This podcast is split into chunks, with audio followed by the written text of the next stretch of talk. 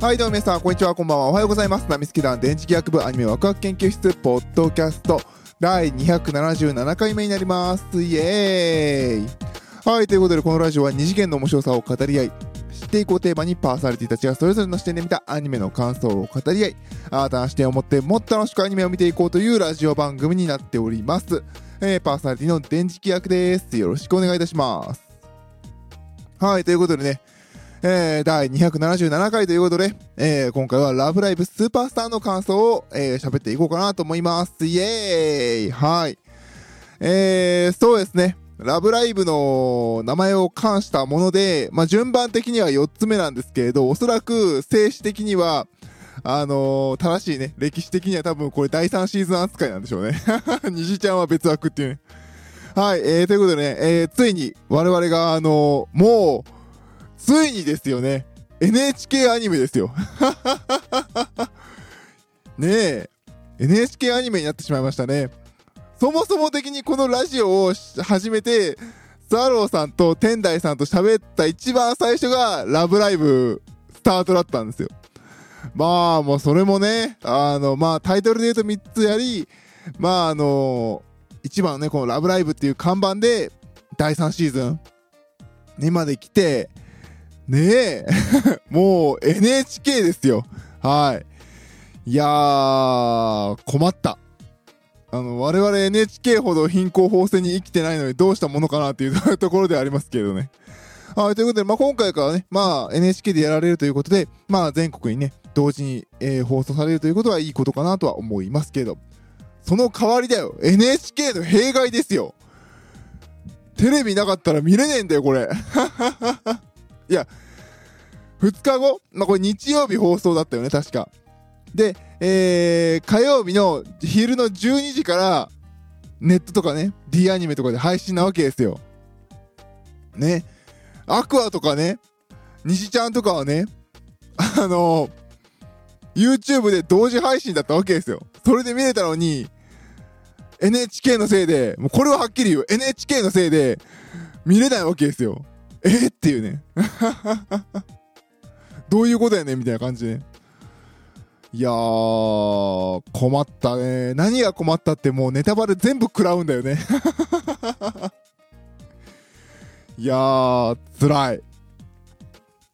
まあ、そんなにラブライブスーパースターだったんですけど、まあ、そんなにお前の愚痴はいいんだよね。アニメ的にどうだったんだっていうと、まあ、まあ面白かったですね。ラブライブでした。すごくすごくラブライブでした。えー、っと、まあ、なんでしょうね。多分、NHK アニメとしてもう一度ラブライブをスタートさせるんだろうなと思ったんですけど、まさにその私のイメージ通り、ラブライブリブートと言ってもおかしくないぐらい、えー、ラブライブラブライブしてましたね。もう、ねえ、あのー、なんでしょうね。やっぱりこう、あのー、ミューズ、一番最初のラブライブのミューズがあって、まあそれがね、ラブライブってこういうものっていう形を作って、で、まあそこからね、あのーラブライブサンシャインでね、アクアがちょっとこう、アクアはやっぱりこう、なんでしょうね、やっぱり前のものと違うようにしなきゃ感も多分どっかにあって、で、あの、ああいう形になったんですよね。で、あの虹ヶ崎はもう虹ヶ崎としてもやっぱ別ルートで派生したものみたいな感じなんで、ある種逆にね、ラブライブを否定する形を取ったりとかして、それはそれで面白かったんですけど、今回はスーパースターは完全に、ラブライブリブート。ラブライブってこうだよねっていうのを、まさに王道を、うん、ド直球でやった感じがしましたね。あー、ラブライブってこうだよねっていう感じがすごくしましたね。で、あとはやっぱり王道のストーリーなこともあって見やすかったですし、あとはまあそうですね、スワローさんがよく、あのーちょっとね、会話した時に言われてましたけど、これ言っちゃうとスワローさんが来た時喋ることなくなるけど、まあいいか。あの、今回、あのー主人公は最初から、あのーなんでしょうね、自分の中の不安点、デメリット、え弱点を持ってスタートするんですね。あの、人前で声がうまく出なくて、あの、歌えなくなっちゃってるっていう歌の上手い女の子は主人公なので、カノン、渋谷カノンちゃんっていうキャラクターがね、えー主人公で、なので最初からあのーハンディキャップを持ってそれをこう乗り越える克服するっていうものもストーリーに組み込まれてるんですよ。もうあの少年漫画で言えばありきたりなんですけどね絶対あるよね主人公持ってる弱点みたいなそんな感じですねそういうところは結構あのこれまでのラブライブから強化された点であったのかなっていう感じがしますねで、まあ、あの、他で言うと、今回あの、中国人キャラが出てくるんですよね。あの、タン・クゥクゥちゃんっていうね。えー、っと、役者さんがリー、リー・ユーさんでいいのかなまあ、上海から来られた方なんですけど、まあ、その辺がちょっとこう、なんでしょうね。あのー、多様性？なんかあのー、あ、新しいとこ売りてえんだなっていう感じと、まあまあその辺がね、あのー、金髪キャラは結構いたんですけど、まああの、なんでしょうね。今時だなっていう感じはしましたね。でもね、このタンクークーちゃんのね、このリユーさんがね、一番うまいんだよ。歌も、演技も。一番うまいのよ。マジで。いや、マジで見てない人ね、見てほしい。うまいのよ。一番うまいのよ。この主要キャラの中ではね。あー、もう、なんか、ちゃんとわざとらしい、わざとらしいのかな？あれどこまでが演技かわかんないですけど、まあ、中国の方が日本語を勉強して話してる日本語の喋りだし、それであってもちゃんとあのー、なんでしょうね、ギャグ、ギャグというかあのー、その、なんでコメディパートを担当してるので、え、コメディまでやるんだみたいな。抜群にうまいんですよね。ちょっとね、この子は本当にうまかったので、ビビりました。マジか？っていう うん。最初ね、まあ、まあ、なんでしょうね。まあ、もちろんね、ちゃんとプロの方がね、ちゃんと、ディレクションして、で、脚本もあってってあったんですけど、まあ、その心配が、まあ、多少ね、やっぱりこう、どうなるんやろうっていう心配あったんですけど、うまかったですね。何よりも一番うまかったですね。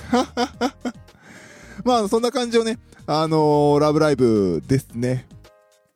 あとは、このラブライブは、そうですね、今までと違うのは、えっ、ー、と、一般公募。まあ、あの、一般公募で、あの、一人ね、キャラクターが選ばれていて、まあ、あの、一人ね、なんかどっかの大学のミスコン取った人だっけ？なんか、ごめんなさい、経歴忘れました。あの、青山渚さんっていう方が、まあ入ってるんですけど、まあその辺がね、今までと違うかなっていう感じはしますね。まあこんなとこに応募してくれず一般の人間じゃねえよと私は思ってますけど。まあこの人が、えー、話してる中で面白かったのは、あのラブライブ何で知りましたかっていうところで、紅白見てって言ったんですよね。まあ、要するに、まあアニメとかはまあ全然知らなかったでしょうけど、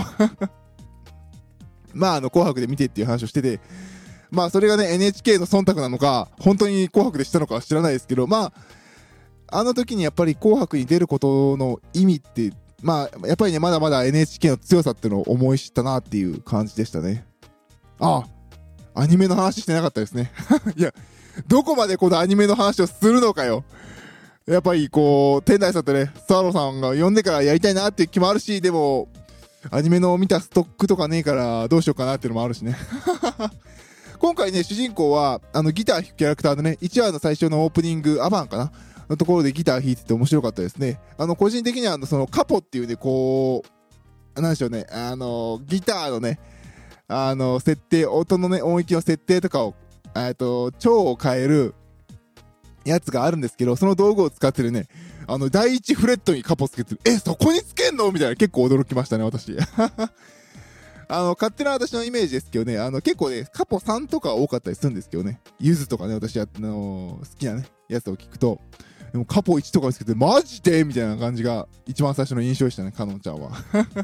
あとはね、やっぱりね、この学校が特殊なのよ、由比ヶ丘高校っていうところが。なんかあの、普通科と音楽科みたいなね、まあ、あるじゃないですか。まあ、なんとかかとかで。で、普通科と音楽科でびっくりするぐらい制服は違うんですよね。おーっと、これは、あの、音楽、あの、魔法科高校劣等生かなとか思,、ね、思いながら見てたら、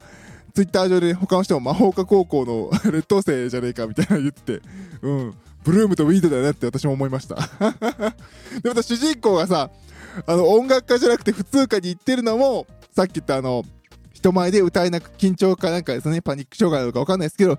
歌えなくなっちゃったからとかね、あの、本当の力はあの 学校の規定、あの、交差規定では測れないからなとかいうのも確かにその通りだなって思いましたね。いやー、あれはね、笑いました。申し訳ないけど笑いましたね。劣等生じゃんみたいな。あとはそうですね、あのー、そうね、まあ、他ね、いっぱい話あるから、まあ、この辺は、スワローさんとかに置いておいて、私はね、一番感動したの。この、ラブライブスーパースター12話で一番、おおって思ったのはね、10話。10話はね、良かった。あの、今回のラブライブはなんかあの、結構ね、大会がこう規定するものに沿っていかなきゃいけないっていう話が多くて、今までその辺ね、あやふやだったんですよ。とりあえずやっとけみたいな。とりあえず歌えば OK みたいな。結構規定があって、今回は、あの、ラップを入れてくださいっていうのが10話の規定だったんですね。で、ラップってこう、よーってこういうのみたいな感じで、そう、そういうのっていうのがスタートして、で、あのそれがアバンかな。で、オープニングがあって、で、A パート一番最初のところでラップってこうだよねって話があって最後。で、まあ、ドタバタやって、最後ライブやるっていう、まあ、いつも通りのラブライブのストーリーなんですけど、この最初のラップをどうしようっていうところがね、すっごい良かったの。最初ね、あの渋谷、あのまあ、よくあるラップのね、こう、自己紹介、よーよーとかね、俺はないんちゃら、みたいなやつで、スタートするのを、えー、の、主人公ね、渋谷かのんがやってみてダメだ、言葉が出てこないっていう話をして、で、あのー、そっからあの、ラップってどういうものかみたいな話をずっとしていくんですけどね、ここがね、すっごく良かったの。あのー、もともとラップがスタートしたのは、えっ、ー、と、来、えっ、と、パーティー、ホームパーティー多いじゃないですか、アメリカって。で、まあ、その中の、ホームパーティーの中で、こう、みんなが踊れる楽曲をこう、流していく DJ さん。まあ、あの、昔だからね、ライブスタートした時って本当に今みたいなあんな DJ じゃなくて、本当に、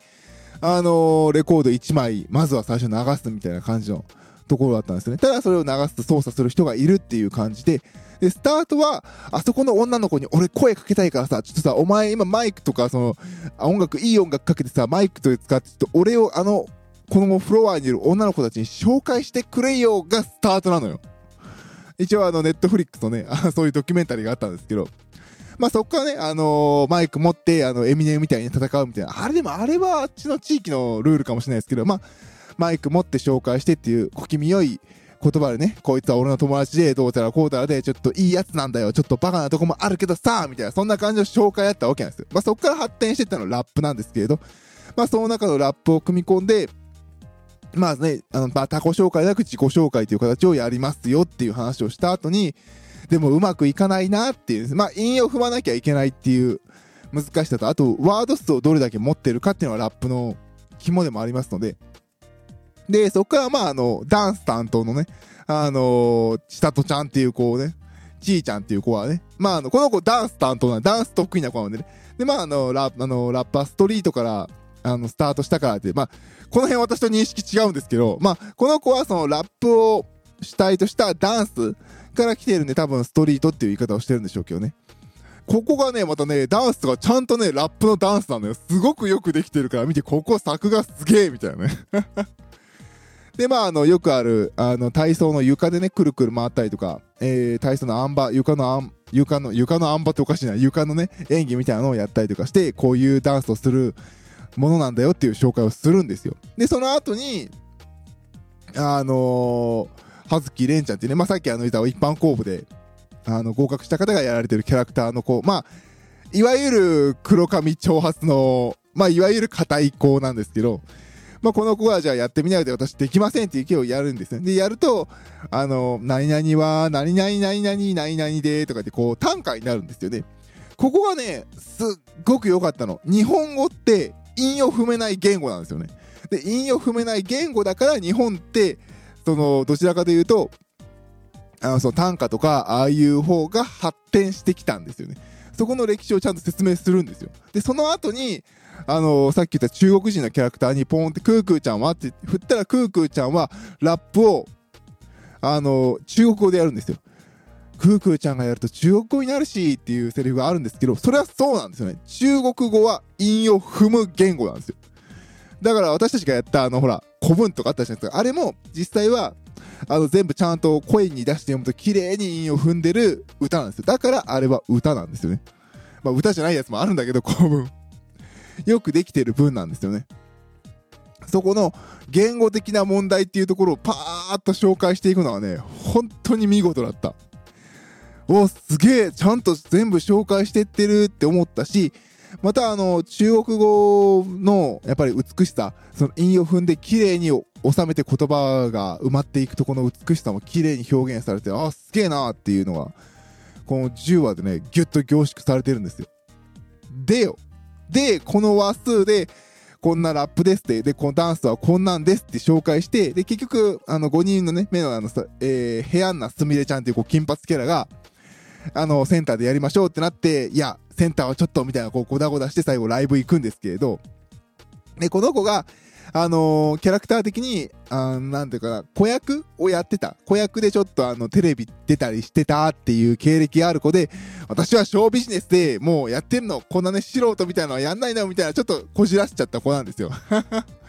でも、この子が、結局最後は、センターになってやりましょうって、バンってスタートするときに、どれでやるんやろうってすごい思ったんですよ。さっき言った、その、ラップのね、ストリートでやるようなダンス、さっき言ったように床にこう、背中つけてコロコロくるくる転がったまに見えるでしょ？くるくる転がったりとかね。あのー床の体操みたいな演技をやるんですけどあれってストリートでやるから見て映えるんですよね。みんなが立ってて上から下を見るスタイルじゃないですか。でもあのライブとかのそのステージって、まあ、2階席とかは別として、基本的にはフロアから上のステージを見るじゃないですか。ということは、あそこで寝っ転がられると何やってるかよくわかんなくなるんですよね。どうすんねやろうと思ってたら、パーンって始まったらダンスが全然どちらかというとフォーマル寄りな、あの、バレエやったんですよ。あれバレエにしたのと思って、パーって弾いてって、違うわって気づいたんですよね。あの、ショービジネスのキャラクターじゃないですか。だからこの子のために、たどり着いた最後の表現のところは、ブロードウェイなんですよ。ブロードウェイの舞台、まあ、ミュージカル舞台になってて、で、そこでラップを使って歌ってるっていう形になって、おー、すっげえマジかーっていう感じですごい感動しましたね。ここに落ち着くんだっていう形がして、うん、見事ですね。ブロードウェイもね、もう今は、まあ、パッと調べ、私もパッと調べただけですけど、あの、ミュージカルに、ラップを交えたりとかして、えーいろいろどんどんどんどん発展していってる感じなようなので、全然ずれてることでもなく、見事だなっていう感じでしたね。最後、その、ショービジネスだから私はって言ってる、そのキャラクターがセンターとして歌うにふさわしい舞台は、ショービジネスの、まあ、ある種頂点、ブロードウェイの形をとってやるっていうところが、いやー、この話数はね、見事でしたね。もう最初のそのラップの紹介から最後その、あの、アニメーションの歌の PV まで持ってくるまでのこの頭の説明と最後のね、ポーンって出てきたのがね、あ、やりやがったみたいな感じで。ここはね、すごい良かったですね。で、楽曲もね、あの、R&B、ジャージーな寄りのね、あの、スイング聴いてる曲になったので、どちらかというと、ブラックミュージックの側で、でも、舞台は、あのーがっつり、まあ、今は、今は違う、今は違うけど、あのーホワイトなね、感じのショービジネスの、あのブロードウェイになってる感じがしてね、すごくそれが、時代としてちゃんと文化が合流して混じってる感じをちゃんと表して、そのラップがつい日本に来て、アニメのね、NHK で、NHK でラップですよ、だって。ね、NHK に来て、アニメーションにね、溶け込んで、混じって今ここに表されてるって思うとね、すごくいい回でしたね、10話は。ここまで日本にラップが入ってきて溶け込んで、ここまで来てるのに、なんであのラップの大御所どもは波物語みたいなクソみたいなことしたんだと未だに思いますけどね。まあ、それは別の話でね。いやー、10話はね、本当に良かった。なので、ぜひあの皆さん10話見てみてください。あと楽曲ね、あとはね、3話のね、タイニースター、あの、主人公の、えー、渋谷かのんちゃんとクークーちゃん、中国人のクークーちゃんがまずは2人でステージに立つっていう曲なんですけど、これね、結構ね、エコーというかね、空間、あのーホール感のエフェクトかかってね、他の曲と全然違う感じがして面白いですね。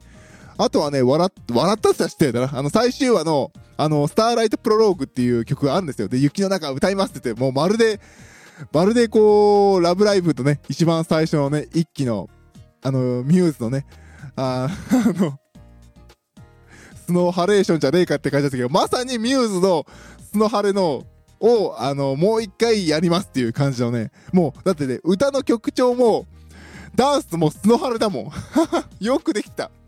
やっぱりラブライブリブートっていう感じがすごくしましたね。でもね、スノハレとね、ちょっと違うところがあるのよ。スノハレみたいにスンって音がね、落ちるとこはあるんですけど、ここってね、あのラブライバーはね、わかりますよね。ここでね、イエトラがよく叫ぶんですよ。音がなくなった。やった、今俺が叫ぶチャンスだみたいなね。あの、もう周りがね、ぶん殴るぞみたいな思うことをするやつがいるんですけど、この、スノハレをモチーフにしてる、あの、スターライトプロローグの曲はスンって音が下がるんですけれど、ずっとね、あの、ダンダンダンダンっていうあのね、ピアノのリズムはね、止まらないんですよ。完全に音を消すことをしなくて、全体的な音は下げるんだけど、ベース音のその、リズム楽曲は残してるっていう作りにしててね。いやー、見事でしたよ。家虎殺しまで含んでるこの楽曲の進化みたいな。いやー、考えて作られてるわーっていう感じでしたね。うん。鉄塔鉄尾本当に考えられて作られてる感じでしたね。で、もう最終回はね、あの、かのんちゃんがこれ見よがしにあの、ソニーのね、真っ白なあの、限定モデルのね、ヘッドホンをしてるんですけど、ソニーとはね、NHK だから言わず、最後どうすんのやろと思ったらね、もうそれは必要ないのって言ってね、あの、あれは一つね、あの、歌えなかったコンプレックスから来てる耳を塞ぐ道具だったのでね、それを捨てるというシーンまであってね、まあ捨てられるんだったらソニーって言えねえわなって思ったのはちょっと大人的な感想ですかね。うん、鉄塔鉄尾よくできてる作品でしたね。考えて考えて練って練って作られた、ラブライブスーパースター。さすがでしたね。ちょうどね、今日、2期の発表もされたようなのでね、まあ、やるでしょうっていう感じはしましたけれど意外と早かったな、発表がっていう感じでしたね。はい、ということでね、あの、まあ、電磁気役くん的には、こんなもんかな、感想的には。あとはね、あのー、最近ね、アップル、アップルの、その、ちょっといいヘッドホンを買ったんですよ。で、これでアニメ見たんですよ。ならね、ラブライブスーパースターで、よくできてる。音方面すごいよくできてる。たまたまこのヘッドホンで聞いたのはね、7話で、あの、歌を歌うことがない回だったんですよ。いわゆる日常回みたいな感じでね。で、これを聞くと、ちゃんとね、セリフと BGM と、あの、効果音が綺麗にね、分かれてるの。本当に綺麗に3層になって分かれてるっていうのがよく分かった。まあ、このヘッドホンだから分かるかというと微妙なんだけど、まあ、他でも分かると思うんですけど、まあ、注視して聞くと、すごくこのラブライブスーパースター、音の方面、その歌とかね、以外でもすっごいよく作られてるので、ぜひね、これ見てみてください。本当にね、絵と